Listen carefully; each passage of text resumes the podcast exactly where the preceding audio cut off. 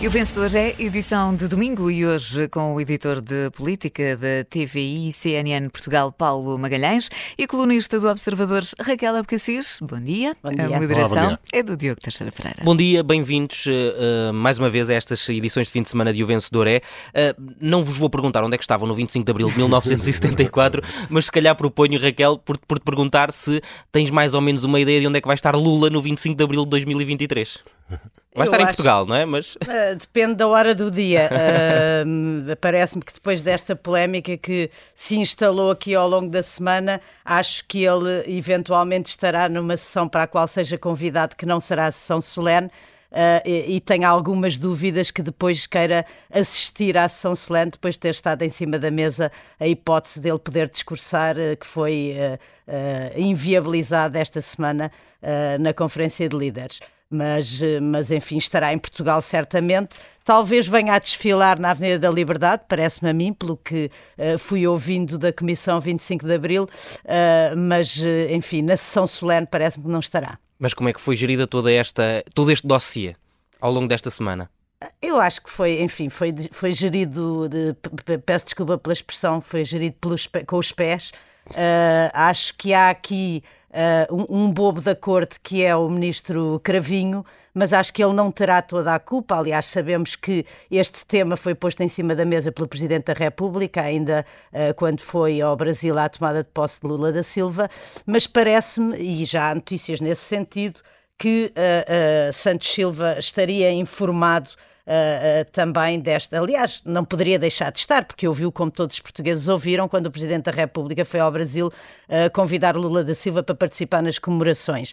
E, portanto, acho que há aqui também uma tentativa de aproveitar a má fase em que o Ministro Cravinho está e da qual não sabemos se vai sair, ah, para lhe atirar para cima dele todas as culpas. Enfim, parece-me que João Cravinho também não iria com esta agenda e com toda esta à vontade uh, fazer estas declarações se não tivesse as costas quentes, digamos assim, do governo e também do Presidente da Assembleia da República que não levou o tema, uh, que não levou o tema ao Parlamento. Deixa-me só completar para dizer que uh, eu acho que isto é reflexo também de um certo à vontade com que o PS está instalado uh, no país e em todas as instituições do país e, portanto, acha que pode decidir e fazer tudo sozinho sem consultar os outros. Olha, eu hum, comungo inteiramente da expressão que a Raquel utilizou, isto foi tudo gerido com os pés. Hum, eu, se não estou enganado, quando a, a vinda do, do Presidente Luís Inácio Lula da Silva a, a Portugal foi falada pelo Presidente da República nosso, Uh, foi no sentido de participar nas comemorações, uma coisa mais diluída, mais abrangente, sem especificar que seria na sessão solene do 25 de Abril. Uh, quem deu voz, quem verbalizou, foi o responsável máximo pela diplomacia portuguesa com muito pouco sentido diplomático, o que é estranhíssimo no embaixador de carreira, eh, no caso de João Gomes Cravinho. Eu acho que esta história toda é, é, é- é um bocadinho ridícula. Se não fosse uma, um- grave por, por ser uma relação de Estado a Estado e, e não envolvesse um país como o Brasil, eh, o tal nosso país, aquele clichê do país irmão, etc, etc. Hum, agora, o que é facto aqui é que houve uma. uma- eh, continuando nas expressões, que a já que a Raquel começou, eu continuo, houve aqui uma enorme patada na poça. Tu, eu convido-te para a minha casa e depois desconvido-te. Então, tu, o Ministro dos Negócios Estrangeiros, responsável máximo pela dipl- diplomacia portuguesa, eh, convida-te, te- anda cá, vem, vem cá jantar. E depois, olha, afinal, não. Uh, porque de facto uh, ignorou a Assembleia da República. Depois Augusto Santos Silva veio pôr uh, os pontos nos is, mais ou menos. Uh, nós não sabemos ainda qual, em que moldes é que Lula da Silva vai participar nas cerimónias do 25 de Abril. Uh, uh, uh, haverá uma sessão solene à parte, ainda não tem data. Uh, mas criou-se aqui todo E um não será sururu. necessariamente para comemorar o 25 de Não, não, Abril, não, será, para o uma- receber. Claro, com certeza. Por, por, por casualidade é no mesmo, caia nos mesmos dias. Sendo que o PSD, pronto, não gostaria que fosse no dia 25, podia ser 24 ou 26, mas, eh, mas a linha. eh, o que é certo é que isto, outra coisa, aqui só, só, só rapidamente duas, duas coisas que me preocupam. Ponto 1. Um, por causa do, um, de, de todo este caso, caiu do céu aos tramilhões um, um, um, um, maná para o Chega para, para, para aproveitar tudo isto, para fazer uma manifestação, para dar prova de vida, para ser diferente. Uh, e segundo, uh, nós passámos uh, esta semana, falámos bastante deste tema e estamos todos a esquecer-nos que uh, uh, as manifestações dos professores e a luta dos professores e, e implica as implicações que a luta dos professores tem na vida do dia a dia dos pais e das crianças continua a ter sem solução à vista. E outro problema que nós não nos podemos esquecer, apesar de já estar banalizado e de já nos termos habitu habituado, são os, as, as, questões do, do Serviço Nacional de Saúde. Continuamos com urgências pediátricas a fechar, todos os dias temos notícias de demissões mas como já todos nós nos habituámos, ah, pronto, é mais um hospital que fecha. Isto não é.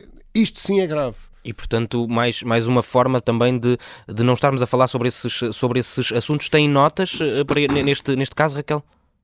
Eu tenho, eh, enfim, dou, dou, um, dou um 6 ao ministro João Cravinho, mas dou também uh, um 6 ao, ao, ao, Presidente da Assembleia da República e ao Primeiro-Ministro que terão tido a sua culpa no cartório que agora se escondem atrás do alvo mais fácil. Bom. Eu atiro só ao alvo mais fácil, pode ser um 6 ao, ao Ministro João Cravinho. Vamos olhar para outro dos, dos assuntos que tem estado a assombrar esta semana, não sei se a palavra assombrar é a mais correta, mas se calhar na cabeça de Luís Montenegro é aquela que lhe vem mais uh, à cabeça, porque Pedro Passos Coelho uh, falou esta semana, nós não ouvimos, ouvimos apenas os ecos desse uh, discurso. Raquel, Passos Coelho está pronto para voltar ou não? Eu acho que ele está sempre pronto para voltar ou não. É a pergunta de million dollar. Sim. Acho, acho, acho que ele, uh, enfim, de resto, como qualquer outro político, analisa a, a situação e vai gerindo aquilo que, que, que, que enfim, que, pode considerar como uma possibilidade para si uh, uh, num, num, futuro próximo. Eu acho que ele não tem essa, essa questão arrumada, mas eu nestes dias comparei-o muito a Cavaco Silva e a uma gestão porque ele é muito semelhante na, na forma como gera o silêncio, como uhum. gera as suas aparições públicas, como nunca diz uh, nunca dá pistas, apesar das interpretações que depois fazem das palavras dele, muito assertivas sobre aquilo que quer fazer e como gosta de dar um ar desprendido em relação à política. Eu acho que ele está a ser um mestre a gerir essa sua imagem. Acho que ele, à medida que o tempo passa, vai reunindo, uh, uh, vai reunindo argumentos a seu favor, até por causa destas coisas de que o Paulo falava, porque aquilo que mais mancha a imagem de Passos Coelho continua continua a ser aquilo que foi a sua gestão no tempo da Troika, a sua gestão política uh, e, e, os danos que causou a uma série de, de, de, setores da sociedade, mas a verdade é que à medida que esta governação socialista começa a avançar, esses sinais começam-se a sentir nos mesmos setores uh, e ainda estamos para ver, uh, porque na última entrevista que ouvimos do Primeiro-Ministro, por sinal, na TVI, ele dá uma pista que eu ainda ainda não vi uh, explorada, em que fala uh, na dificuldade que terá em fazer aumentos para os pensionistas nos próximos, no próximo ano. Uh, e, portanto, eu acho que Passos Coelho tem tempo o que é uma vantagem a seu favor. Eu acho que ele, por feitio, nunca fará nada para uh, contestar esta liderança e, portanto, acho que também que o episódio não fará, desta não semana... Não fará Montenegro o que Costa fez a seguro? É, esta, esta é, não, nem, não, não, não ele não tem feitio para isso, ele jamais fará isso e, portanto, ele tem todo o tempo do mundo para decidir o seu futuro político. Acho que aquilo que agitou as águas esta semana foi, mais, a, mais uma vez, uma malandrice do Presidente da República que não resistiu à, te, à sua tentação uh, que o caracteriza de agitar um pouco as águas e, portanto, fazer uma leitura do discurso dele uh, que vai muito para além daquilo que Passos Coelho foi fazer na, àquele jantar em concreto. Agora, acho que isso causou ali alguma agitação uh, na direção do PSD e, e, hum, é um feeling, mas eu acho que se calhar Montenegro pode ter uma surpresa para dar no futuro uh, e pode vir a contar com Passos Coelho no futuro. Uh, para umas eleições europeias, mais próximas do que essas. Para as europeias. Bom, vamos lá ver. Eh, o que é que nós temos aqui? Temos que houve um jantar à porta fechada, onde Passos Coelho falou do que estava no seu horizonte político em matéria de União Europeia. A partir daqui criou-se todo um sururu e toda uma bola de neve. Todos nós estamos a falar de algo que não ouvimos, porque foi à porta fechada, sublinho, estamos todos a fazer a hermenêutica de, de, de umas expressões de que. De, de, mas quem às, começou essa hermenêutica às, foi o Presidente da República. Quais acedemos, sim, mas eu não estou, ainda não fui aí. Às quais acedemos por terceiras pessoas, alguém que contou, que, que nos contou e que foi contar aos jornais o que lá, o que lá se passou. É, é, curioso porque sempre que algum jornalista, como nós somos, está perante uma pessoa que esteve nessa, nessa, nesse encontro, nesse jantar, uma das perguntas mais frequentes é como é que o sentiram, não é? Como é que o sentiram? não só por aquilo que disse, mas como é que o sentiram? Agora, o que é facto é que Passos Coelho faz isto tudo. Hum, cria logo uh, uma efervescência, não só no, no, no, país político, mas no PSD em particular.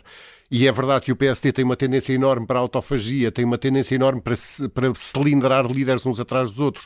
Uh, Luís Montenegro está lá há 15 dias na frente do PSD e já há este aqui. E, não, e, depois temos esta coisa toda muito portuguesa e, como tal, muito, uh, muito do PSD e muito portuguesa, que é esta, uh, esta, esta coisa. Vem aí um Dom Sebastião que nos vai, que vai salvar a direita e federar a direita, e aquilo é que. E o Passos Coelho é que era, quando nós nos lembramos que o Passos Coelho é certo que ganhou as últimas eleições as penúltimas eleições, mas uh, deixou marcas, como a Raquel referia, uh, numa, numa série de setores da sociedade portuguesa por causa da Troika.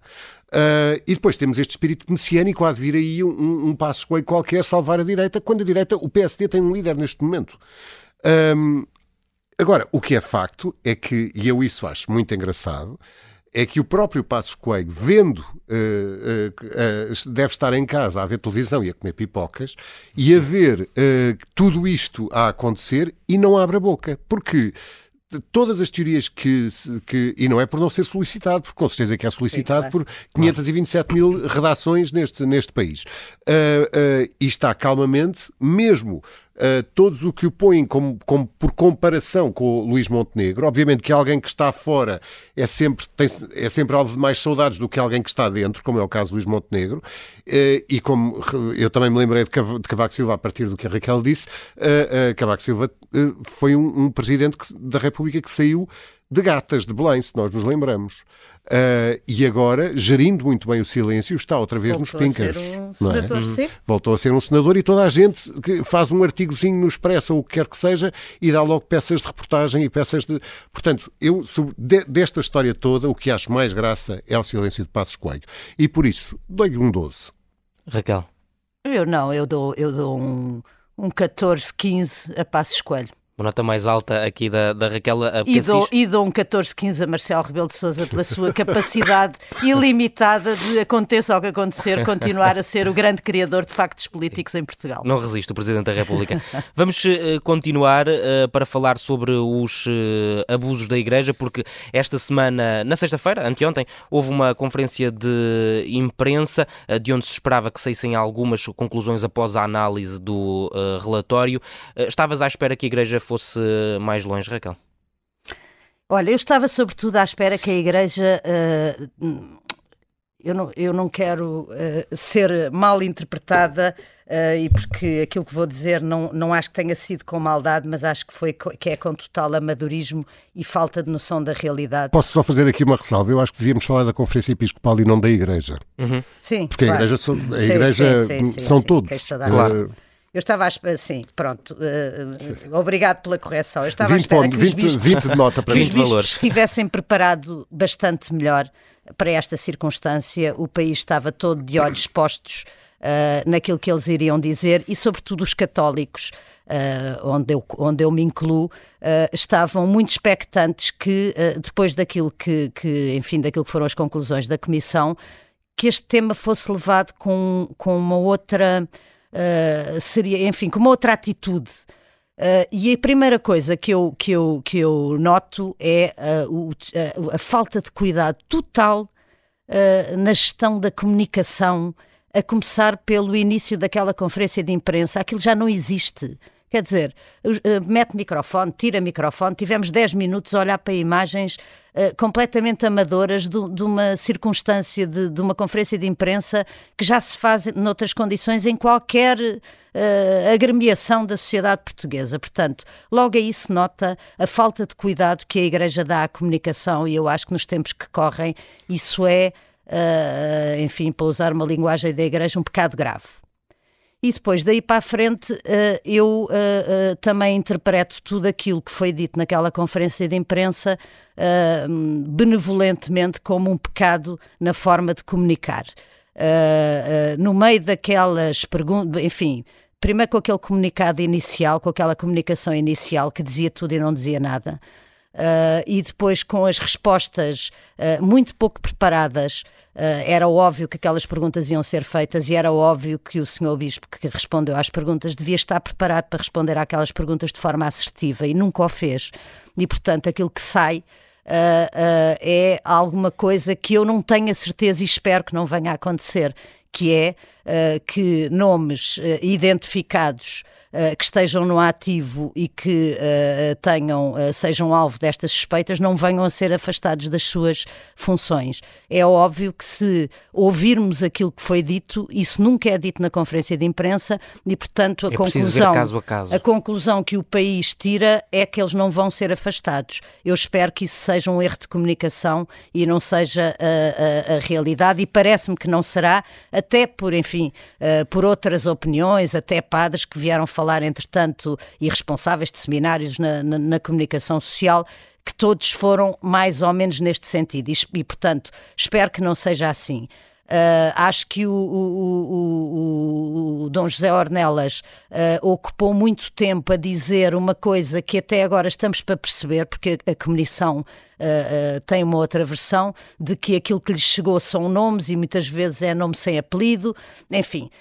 Eu acho que é. A, a Comissão é, já veio dizer que a Igreja tem todas as informações Pronto, para, é que eu estou poder. A dizer. Há aqui sim. versões contraditórias uh, uh, que é importante perceber exatamente de que é que estamos a falar e se isso é uma maioria de, de, nomes ou se daqueles 100 há um ou dois que estão sem apelido, mas os outros têm os dados completos. Enfim, é evidente que cada caso é um caso, é evidente, e, e aqui não estamos, e acho que foi um outro ponto uh, grave do meu ponto de vista foi a, a tentativa de, de, de, Dom José Ornelas se refugiar sempre no direito e no direito civil. Isto não é uma questão de direito nem de direito oh, civil, isto é uma questão uh, uh, que vai muito para além disso, quer dizer, estamos a falar de sacerdotes que, que, no fundo representam perante as comunidades a Igreja Católica e a forma e a vivência das pessoas dentro da Igreja e, portanto, não pode haver qualquer tipo de suspeição, por mais que isso até possa ser injusto com uma ou outra pessoa, mas essas pessoas têm que ser afastadas claro. até, que se, até que se verifique uh,